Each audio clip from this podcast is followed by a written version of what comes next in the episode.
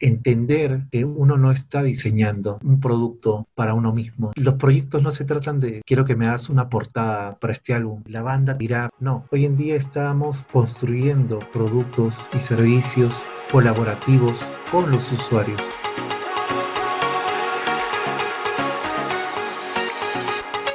Bienvenido a Lánzate y Emprende. Ya sea si estás por iniciar un proyecto o ya lo iniciaste, estás en el podcast correcto. Aquí no solo conocerás de emprendimiento, también empezarás a trabajar en tu mentalidad, porque emprender no es un puesto de trabajo, es un estado mental. Conoceremos a personas con gran trayectoria en el emprendimiento, quienes nos darán a conocer el mindset para emprender. Así que comenzamos.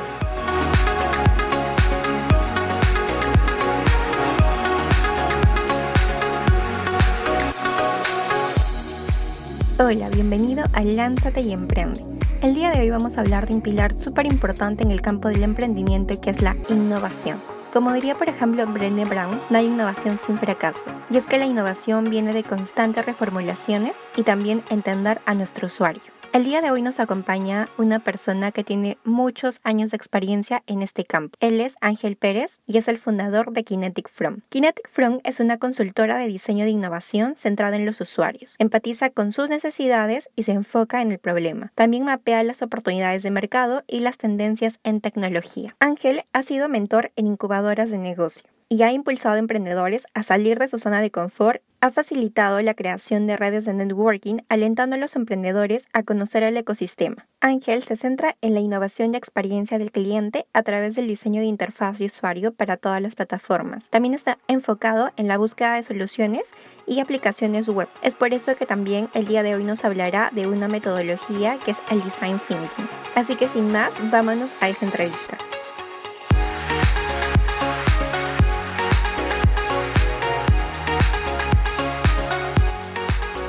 Así que tengo el honor y el gusto de que aquí en el podcast esté tu crack total, Ángel Pérez. Un gusto total, Ángel, que estés aquí en el podcast. Bienvenido. Hola, Brett. el gusto es mío y agradezco la oportunidad en este breve tiempo para poderles hablar a ti, a tu audiencia, sobre qué he podido ver y, y aprender. Cuéntanos dónde nace esa pasión tuya por el campo del emprendimiento creo que es el diseño que, el que realmente me introduce a todo lo que es innovación, porque al final de cuentas el diseño viene a ser la solución al problema, ¿no? Entonces, eh, mi contacto por primera vez con Internet, el poder trabajar, creo que ahí empieza, ¿no? este cambio de mentalidad, eso es emprender, tangibilizar persistentemente tu pasión, tus ideas, el poder resolver un problema, una necesidad. Me comentabas que también antes pues trabajabas y luego te lanzas y empiezas ya a crear tu proyecto más o menos en el 2003. Cuéntanos un poco cómo fue ese salto.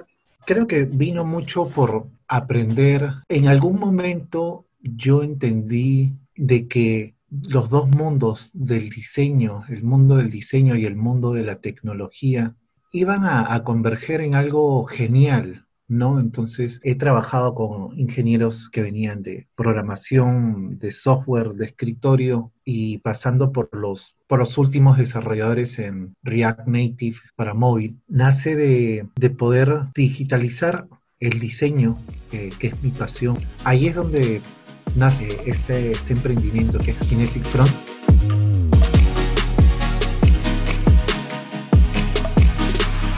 mundo del emprendimiento es prácticamente ir viendo qué funciona, qué no funciona, reformular, pivotear un poco. Entonces, cuéntanos cuáles fueron tus primeros desafíos en Kinetic Brown. Al comienzo es como la persona que aprende a manejar auto por primera vez. Todo el mundo piensa que sabe manejar un auto hasta tu primer choque. Todo se va ganando a pulso, con ganas, con experiencia, sobre todo con persistencia esas subidas y bajadas y es a veces esa misma frustración, el hilo conductor que te lleva a la innovación porque te vuelve mucho más empático, es seguir aprendiendo todos los días, es ver y es mapear tendencias, tecnología. Creo que la gran transformación para toda esa gente que empieza a desarrollar de la nada código front, backend, full stack, que primero codifica sin, sin saber hacia dónde va. Y me ha tocado mucho conversar con gente. ¿Y por qué lo estás haciendo? No sé, de ahí vemos, ¿no? Y, y eso es como que es un costo muchísimo más grande para todas las empresas. Hay que investigar, hay que hacer un research, hay que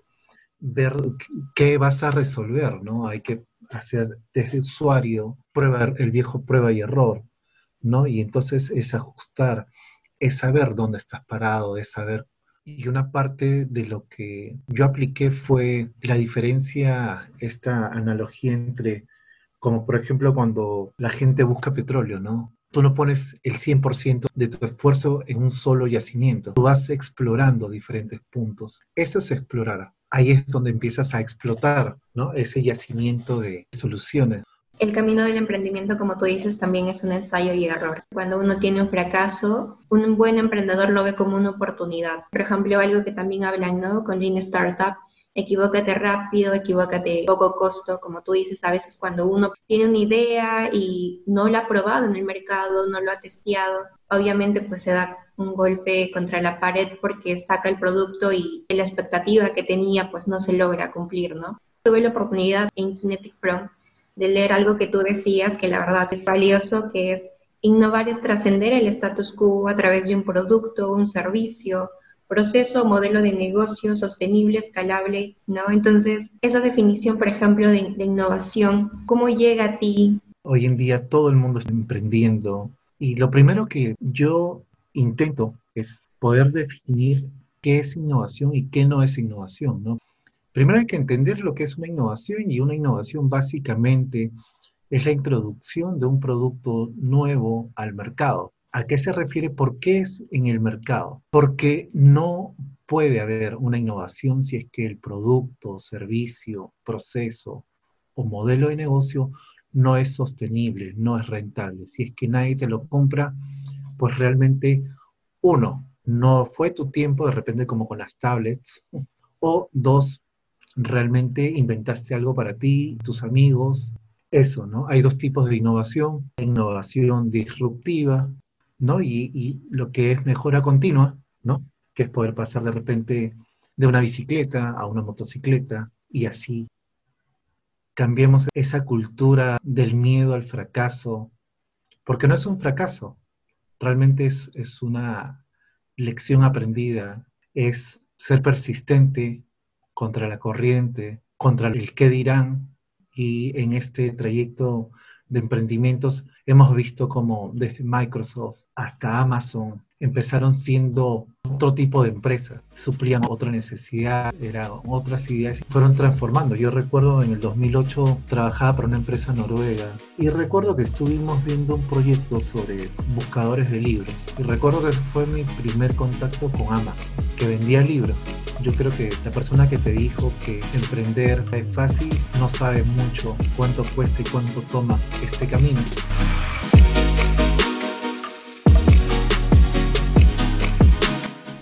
acerca de quiénes fueron tus mentores y quiénes te ayudaron a entender todo el camino del emprendimiento. Eh, la segunda agencia digital donde trabajé, yo creo que esa fue mi universidad. Éramos partners de Macromedia, ganamos un premio en Flash for México del 2004. Me inspiró mucho el leer sobre la vida de Steve Jobs, Elon Musk. Mentores después podría nombrar, tengo un socio que se llama Ricardo Vivanco, es el mejor desarrollador que conozco hasta el día de hoy. Por ejemplo, yo veo que tú estás muy relacionado con la metodología Design Thinking. Cuéntanos de esta metodología con la cual trabajas. Una de las cosas geniales sobre estas metodologías o esta metodología muy aparte del Learning by Doing es que el tema de la innovación es, es hacer, medir y aprender y si no te va bien, pivoteas. Al punto que quiero llegar es leer, ponerlo en práctica, fallar y seguir aprendiendo. Eh, saber pivotear, ¿no? Entonces poder hacer otras cosas más. Te regalo un pequeño ejemplo que vi hace tres meses, que era un restaurante en Chicago, que lo estaban cerrando. Era un restaurante A1. Me encantó este cambio de mentalidad del dueño. Esta persona, en vez de despedir, dijo, bueno, ya no vamos a abrir. Y, por ejemplo, usted trabaja como mesero, no va a haber meseros. Pero lo que sí va a haber van a ser pedidos online. Entonces, usted puede empaquetar la comida, usted la puede llevar, usted puede ver las órdenes en línea Sí, bueno, entonces sigue con su trabajo. Es eso, ¿no? Es eso el, poder estar predispuesto a seguir aprendiendo. Innovar no solo es a nivel de estrategia, de modelo de negocio, sino también innovar en cuanto a seguir creciendo con tu equipo, ponerlo a la práctica, ¿no? Incluso algunos piensan que el conocimiento es poder, pero realmente el conocimiento en acción es el verdadero poder. Cuéntame con qué metodología te caracterizas. Yo recomiendo nunca casarte con ningún tipo de tecnología ni metodología. Yo creo que cuando comenzamos un tipo de proyecto Siempre decimos que nada está escrito en piedra, que una metodología tiene que ajustar al equipo donde previamente te debes conocer sus fortalezas y debilidades. Entonces, creo que Design Thinking se ajusta muy bien por ejemplo, si estás trabajando a nivel de proyectos digitales, ¿no? incremento de valor, entrega de valor, si bien ágil o Scrum te dice cómo trabajar, Design Thinking te dice por qué. Creo que es al final lo más importante, ¿no? Este, porque entiende el porqué, ¿no? Entiende la necesidad, entiende al usuario.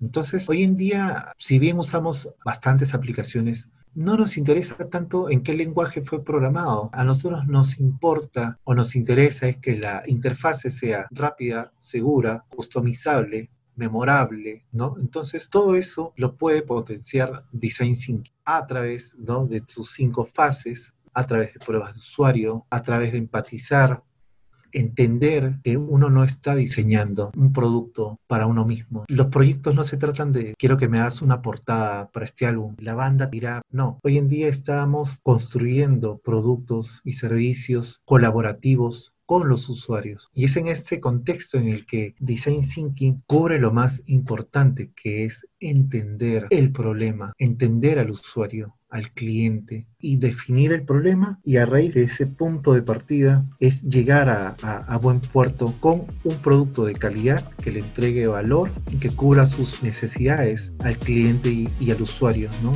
Nunca, nunca debemos de, olvidar eso, ¿no? siempre debemos empezar por qué, con ese famoso por qué. Google, Netflix, Apple usan metodologías de innovación centradas en el usuario.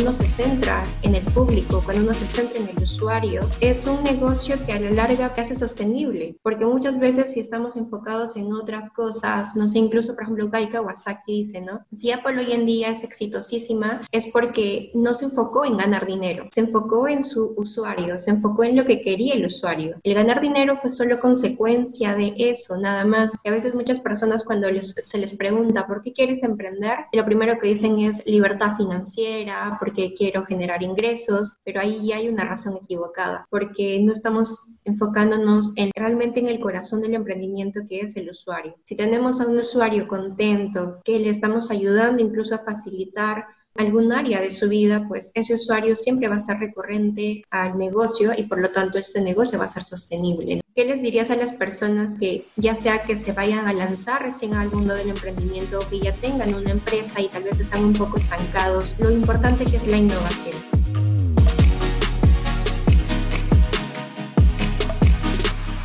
podido acompañar varias startups y varios emprendimientos que hoy en día un par de personas son muy conocidas en este medio, todos o casi todos tienen una cosa en común, que no lo planificaron, la innovación los encontró en un punto en, en sus vidas en que estaban un poco estancados y empezaron sin querer o sin saber a realizar servicios y productos que empezaron a tener aceptación en el mercado. Creo que todas las personas que quieren emprender hoy en día, primero tienen que leer, tienen que informarse tienen que estar actualizados. No se enfoquen en la tecnología, un punto muy importante, nunca se enfoquen en la tecnología. No, es que yo quiero entender el 360, cómo está desarrollado, cómo el frontend, el backend y el servicio, este, la base de datos y, que te hablan sobre un montón de cosas. No, enfócate en qué problema vas a resolver. Traten de que ese problema que vas a resolver multiplícalo por un millón. Quiere decir de que trata de encontrar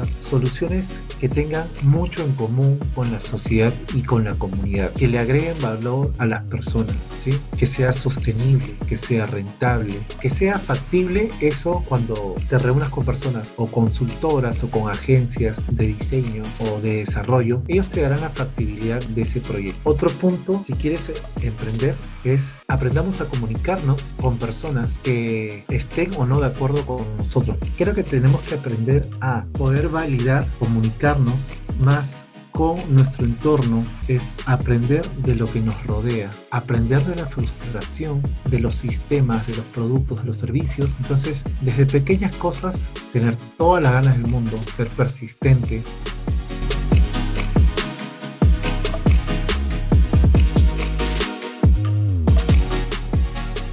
un producto viene a facilitar la vida de las personas. Entonces, emprender también es ayudar, impactar, transformar. Va de la mano también de la innovación, ¿no? Si alguien se siente estancado, tiene que ver problemática quiere resolver. Las personas que nos escuchan y se van a lanzar a emprender, antes validen su producto, vean si está totalmente cubriendo una necesidad, qué problemática está resolviendo. Como dice Ángel, se pueden basar en, en design thinking, ¿no? que es una de las metodologías más recomendables. También no se casen con ninguna metodología como nos recomienda, sino innovar también es eso, ¿no? estar viendo qué funciona, qué no funciona y amoldar a lo que nosotros requerimos en ese momento. Así que Ángel, estoy súper contenta en verdad que nos hayas acompañado en este episodio del podcast. En verdad, yo sé que muchas de las personas que nos han escuchado están llevando una valiosísima información. Muchísimas gracias por haber estado en el podcast Lánzate y Emprende. Gracias a ti, Brett, y agradezco la oportunidad, este pequeño espacio y breve espacio en el que podemos sentarnos a conversar eh, sobre temas que nos gustan, este ecosistema que esperemos siga creciendo. Como tú dices, de verdad, todos en el ecosistema emprendedor aprendemos, todos juntos de todos. No teman en compartir sus ideas porque eso también les va dando feedback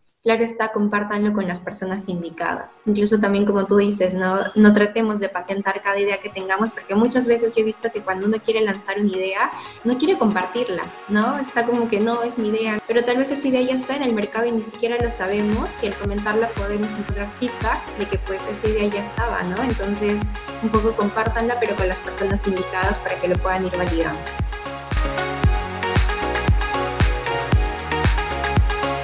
Me ha encantado poder compartir contigo la entrevista del día de hoy. Te voy a dejar en la descripción todos los detalles de Kinetic Flow. Ángel también hace mentorías en cuanto a Design Thinking, así que también te puedes apuntar. Hemos visto que el eje principal de la innovación es el cliente. Este va a ser nuestro eje, nuestro faro para poder seguir innovando. Y también algo que quiero que recuerdas es que la innovación también es el resultado de muchos tropiezos, de reformulaciones, de estar pivoteando qué funciona y qué no funciona.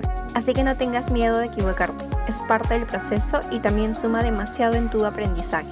Así que disfruta del proceso, disfruta del camino. Quiero agradecerles a todas las personas que nos escuchan semana a semana. Cada semana lanzamos dos episodios, uno entre mitades de semana y el otro fin de semana. Recuerda que nos puedes escuchar en las plataformas de Spotify, eBooks, Google Podcast y también Apple Podcast. Si tienes alguna duda o pregunta, recuerda que nos la puedes enviar vía Anchor, a n c h o r ubicas el perfil de Lánzate y Emprende y nos mandas tu audio de voz.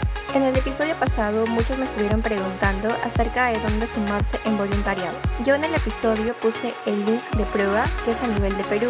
Si estás en otro país, puedes también sumarte a la red de voluntarios de la ONU. La verdad estoy súper contenta de que muchas personas me hayan escrito para poder volverse voluntarios, porque ser voluntario realmente te transforma la visión. Así que súmense y apoyen a la solución de problemáticas sociales. Sin más, hasta el otro episodio.